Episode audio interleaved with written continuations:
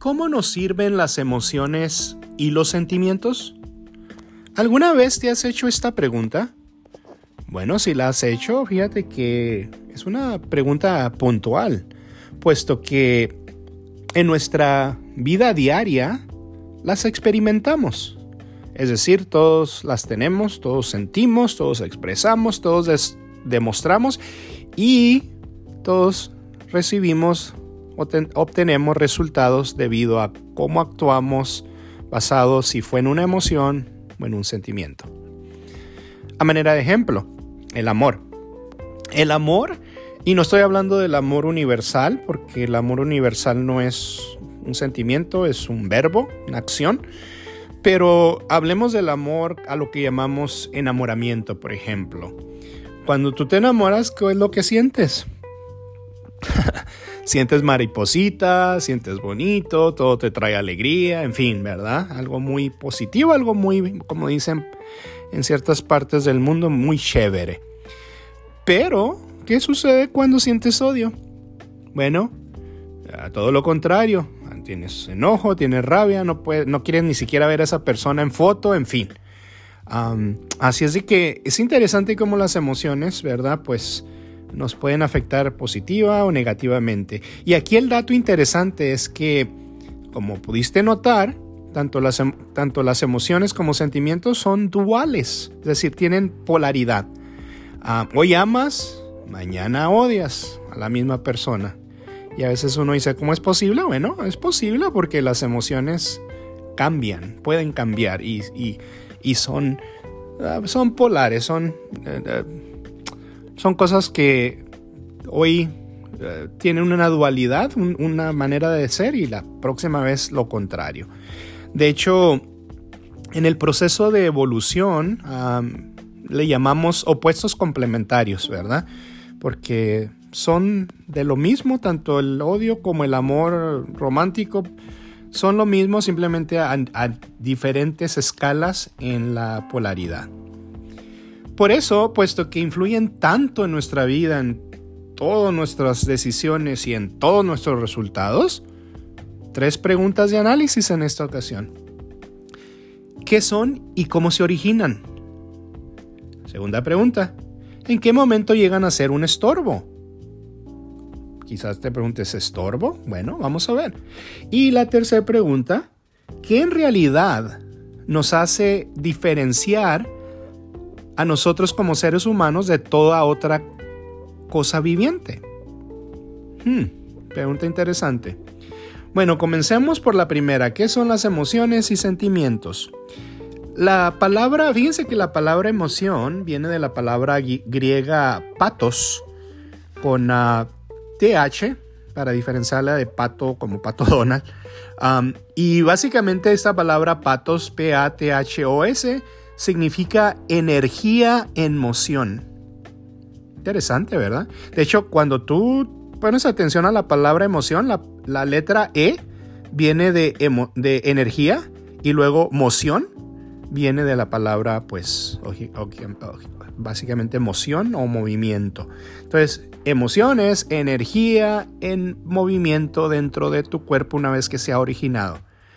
Y esto es importante porque si son emociones y sentimientos negativos y los dejas ahí, esa energía dentro de ti, pueden causar un efecto psicosomático que puede resultar en enfermedades, estrés, depresión, bueno, en fin, cosas negativas que queremos desde luego evitar. Fíjense que la psicología lo explica como emoción, especialmente las emociones, son reacciones instintivas y reactivas. Es decir, son esenciales para ayudarnos a sobrevivir, pero en un ambiente donde se requiere sobrevivir, ¿no? por ejemplo, si te está persiguiendo un oso, ahí perfecto, es, es excelente la emoción. De hecho, en inglés le llamamos a esto el concepto de flight or fight syndrome. O sea, o peleas o huyes, ¿verdad? Y estas, estas emociones es lo que nos permiten hacer. O peleamos o huimos de la situación porque instintivamente queremos sobrevivir. Y fíjense que las emociones se generan en la parte del cerebro que le llamamos paleancéfalo o el cerebro reptil, que es la parte más antigua o lo primero que se desarrolla en el cerebro uh, cuando lo vamos desde un punto evolutivo. Y cualquier estímulo externo o interno puede activarlas, sea real o percibido, no importa. La emoción entra y si no la cuidas, ahí te quiere, quiere hacer que tú pelees o que huyas de la situación. Y aquí está el dato importante. Tomen nota, por favor. Todo ser viviente, otra vez, todo ser viviente tiene emociones. Por lo tanto, tanto la mosca como el gusano, la cucaracha, perro, gato, león, humano, es decir, todo reino animal tiene emociones. Ejemplo, cuando tú a veces prendes la luz de tu cocina y está una cucaracha en tu cocina, ¿qué es lo que hace la cucaracha cuando prendes la luz? Huye. ¿Por qué? Porque tiene esa emoción de o pelea o huye. Y en este caso, pues no va a querer pelear contigo porque va a, va a perder. Así es de que eh, es interesante cómo todo ser viviente, a manera rústica o primitiva, como sea, tiene emociones, tal como nosotros los humanos. Ahora, ¿qué sabemos del sentimiento? Fíjense que el sentimiento solo lo desarrollan los mamíferos. O sea, de los mamíferos hasta el humano son los que desarrollan el sentimiento. Y estas se forman o se desarrollan en la parte del cerebro que llamamos mesencéfalo o monkey brain, el cerebro chango. Y se desarrollan a medida que vamos aprendiendo las creencias, la cultura, la educación, los conceptos, todo lo que aprendemos de los padres, los maestros, es decir, todo el entorno social contribuye a que en los primeros, especialmente en los primeros siete años de vida, pues desarrollemos esos sentimientos y los, los hagamos attach, los peguemos, los pongamos a una creencia o algún concepto que hayamos aprendido. Y como mencionamos, tanto las emociones como los sentimientos son necesarias para experimentar la vida y hasta cierto grado nos protegen. O sea, no estamos diciendo que ni son ni buenas ni malas, solo necesarias. El problema o la área de oportunidad, como quieras llamarle, es cuando no sabemos gestionarlas, cuando dejamos que éstas dominen nuestra manera de pensar, nuestra manera de actuar y lo vemos en los resultados. Por eso casi todas las guerras, todos los odios, toda la violencia, prejuicio, chismes, celos, en fin, todas las divisiones es debido a que pues dejamos que las emociones y sentimientos tomen la rienda. Y quizás alguien diga, pero oye, las guerras se crean por ideologías, ¿no? Y sí, sí, son ideologías, pero ¿qué las mueve? ¿O va a ser la energía del sentimiento o va a ser la energía de la emoción lo que va a movernos a seguir o pensar de que esa ideología vale la pena matar o odiar o guerras y en fin? Así es de que podemos ver cómo cómo son bastante, cómo influyen bastante o pueden influir bastante y especialmente si no las sabemos manejar o gestionar, pueden, puede ser un desafío. Por eso la siguiente pregunta aquí es, según la psicología, ¿qué es lo que nos distingue como seres humanos de todo otro ser viviente? ¿Te has hecho alguna vez esa pregunta? Porque muchas veces la gente dice, pues son los sentimientos bonitos o son las emociones sinceras. Bueno, vamos a ver. Ya establecimos que las emociones todo reino animal, es decir, todo ser viviente las tiene. ¿Correcto? ¿De acuerdo? Ok. Ya también establecimos que todo sentimiento del mamífero para hasta el ser humano lo va desarrollando. De una manera muy rústica o no, pero, pero se mira. De hecho, yo lo miro mucho con mi gato Pixel. pues él siempre está en el flight or fight, ¿verdad? Está siempre queriendo reaccionar o tener una acción reactiva por, porque tiene emociones. Y como ya se está, pues ya se está acercando a los humanos, ya está viviendo con humanos, en este caso conmigo, Ah, pues ya está empezando a desarrollar poquitos sentimientos y a veces los despliega, sentimientos de, de cariño, pero pues muy rústicamente, muy primitivamente, eso es un proceso primario, ¿no? Pero como quiera, ya, ya los tienen. La pregunta aquí es, entonces, de todos los seres vivos, ¿cuál es el único que puede planear, construir, inventar? O sea, ¿cuál es el único ser vivo que puede usar razonamiento y análisis? que puede construir mediante análisis y razonamiento, que puede mejorar el ambiente, que puede ser pues creativo en todo aspecto. Bueno, la evidencia nos muestra que es solo los seres humanos. Entonces, ¿qué es lo que nos diferencia de todo ser viviente? No son los sentimientos, no son las emociones, es el razonamiento y el análisis. Ahora, claro, lo usamos todo en conjunto, bueno, si lo usamos en conjunto, lógicamente nos va a dar resultados satisfactorios. Y nuevamente, aquí la idea no es terminar con las emociones ni con los sentimientos, al contrario, las que, los que son positivos, esos bienvenidos, oye, pues nos están añadiendo. Es solo los negativos los que nosotros queremos asegurarnos de que estamos bajo el control de estos para poder decidir, para poder sentir, para poder actuar de una manera satisfactoria. Y les voy a dar un ejemplo ah, de cómo funciona esto. En el trabajo a veces cuando, cuando hay una situación, digamos, llamemos de problemas o desafío, a veces nos junto al grupo nos juntamos, platicamos para hacer brainstorm, para buscar las ideas o qué pasó, cómo pasó. Pero lo primero que le digo al grupo es, miren, antes de comenzar a hablar sobre esta situación, voy a pedirles un favor. Remuevan de su mente las emociones, remuevan de su mente los sentimientos. Vamos a analizar, vamos a razonar y no vamos a buscar culpables porque ya lo que pasó, pasó. Es, el, buscar un culpable no nos ayuda o el apuntar dedos o que por quién hizo, quién no hizo. No. Queremos aquí es dos cosas. Aprender, ¿qué aprendemos de esto? Dos, cómo podemos mejorarlo para que no vuelva a suceder. Y cuando lo hacemos de esa manera, la gente en vez de eh, alterarse y pelearse, no, ahora estamos buscando las soluciones comunes. Ven cómo, no sé si les puedo explicar cómo esto puede ser satisfactorio cuando manejamos las emociones y los sentimientos cuando no son necesarios estar en ese estado de pelear o huir. Ojalá y este ejemplo les dé, les dé la idea. Por lo tanto, la propuesta aquí es sencilla.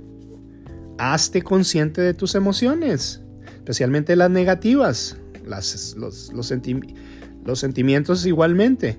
Si son positivos, abrázalos, pero si son negativos, pues empieza a analizar qué está pasando y por qué lo sientes y qué es lo que sientes, cómo te afectan, cómo ah, afectan tus decisiones, tus relaciones, tu manera de pensar, o sea, tus resultados. ¿Son positivos o son negativos? Por lo tanto, la próxima vez que tengas una situación en tu vida una ah, y, y sientas una emoción, un sentimiento, recuerda, estos están basados en el flight or fight o el estado alterado de pelear o huir. Y la pregunta es, ¿son necesarios? ¿Nos está persiguiendo un oso o algo para no querer estar en ese, en ese estado mental? O simplemente es algo que tenemos que modificar y empezar a usar más el razonamiento y el análisis para poder llegar a, un, a una armonía, a una decisión más satisfactoria.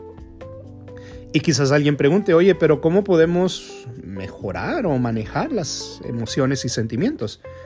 Bueno, les voy a dar dos maneras. La primera, se necesita información de sabiduría, tenemos que cambiar esa información negativa, errónea o incompleta que nos está causando emociones negativas. Y segundo, debemos empezar a usar, más el análisis y el razonamiento para poder tener resultados que nos ayuden a crecer y a tener las cosas que estamos buscando. Por lo, por lo, tanto, la próxima vez que tengas una situación, pregúntate, ¿es esta situación real como para querer pelear huir? ¿O es este sentimiento que tengo necesario para tomar esta decisión? ¿Me va a traer el resultado que busco? Cosas así que, por cierto, esas preguntas son de análisis, te pueden ayudar a mejorar. Y sobre los sentimientos también ah, es importante verificar en qué, están, en qué creencias están basadas, porque como mencionamos, de ahí se, se generan y muchas veces, a veces tenemos creencias que ya son absolutas o ya no, ya no van al caso. Entonces hay que preguntarnos, ¿esta creencia me está dando algo positivo o me está truncando? Y si te está trayendo resultados negativos, pues hay que cambiarlas. Y a medida que cambias esas creencias que ya no te sirven, vas cambiando también esas emociones y esos sentimientos, porque van, van de la mano. Así es de que esa es la propuesta, de que uses más el análisis, uses más el razonamiento, que es lo que te distingue como un verdadero ser humano, para así tener los resultados que estás buscando. Muy bien, pues eso era lo que quería platicar con ustedes ah, o proponer en esta ocasión. Y como mencioné, es un tema extenso, pero por lo menos es un síntesis, ¿no? De eh, que te despierte el interés para que tú busques, indagues y vayas, vayas llegando a tus propias conclusiones. Como siempre lo digo, no creas nada, verifícalo todo. Y sobre todo, asegúrate que todo lo que haces y todo lo que crees esté basado y te dé resultados satisfactorios. Y fíjense que este podcast es, es un, un, podcast que nos va a preparar para el próximo. El próximo tema es qué es la espiritualidad. Porque fíjense que hoy pues en todo el mundo se está, se está dando este movimiento, qué bonito, ¿verdad? y, muy necesario. Hay que empezar a cambiar la mentalidad, las creencias, los resultados para vivir en una sociedad más armónica. Y lo que yo he visto desde la psicología y la filosofía y aún teología, que es religión, a veces se manejan cosas, por ejemplo, vamos a hablar del niño interior, ¿verdad? Que Básicamente es todos los conflictos internos, traumas que tienes y, a veces lo identificamos como un niño interior y qué bonito, es una herramienta para manejarlo. la pregunta es esto, si ya tienes 10 años trabajando el niño interior o más, o es un ejemplo de tiempo, pueden ser 5 años, y no estás sanando, ¿qué está pasando? ¿No será que tú no estás dejando crecer a tu niño interior? A lo mejor ese niño interior ya, ese niño interior necesita crecer y hacerse responsable para sanar. Pero si tú lo sigues manejando como el niño interior y el niño interior y lo trabajo y lo abrazo, pues ahí te puedes quedar truncado o atorado. ¿Qué pudiera decirse de las constelaciones familiares o las terapias que muchos toman para, para ayudarse? Que son excelentes, excelentes herramientas o las plantas medicinales como la ayahuasca. Todo esto nos ayuda, es, son herramientas, pero son excelentes ayudas solo si sabemos usarlas adecuadamente. Ahí está la clave. Y de eso vamos a hablar en el próximo podcast, así es de que los invito a que las próximas semanas estén, estén al tanto porque lo vamos a publicar. Bueno, no queda más que decir que ya estamos a final de año, les deseo un gran final de año, felices fiestas y que el 2023 sea un año de más aprendizaje, de más comprensión y sobre todo de más evolución de la conciencia. Por el momento me despido y hasta la próxima.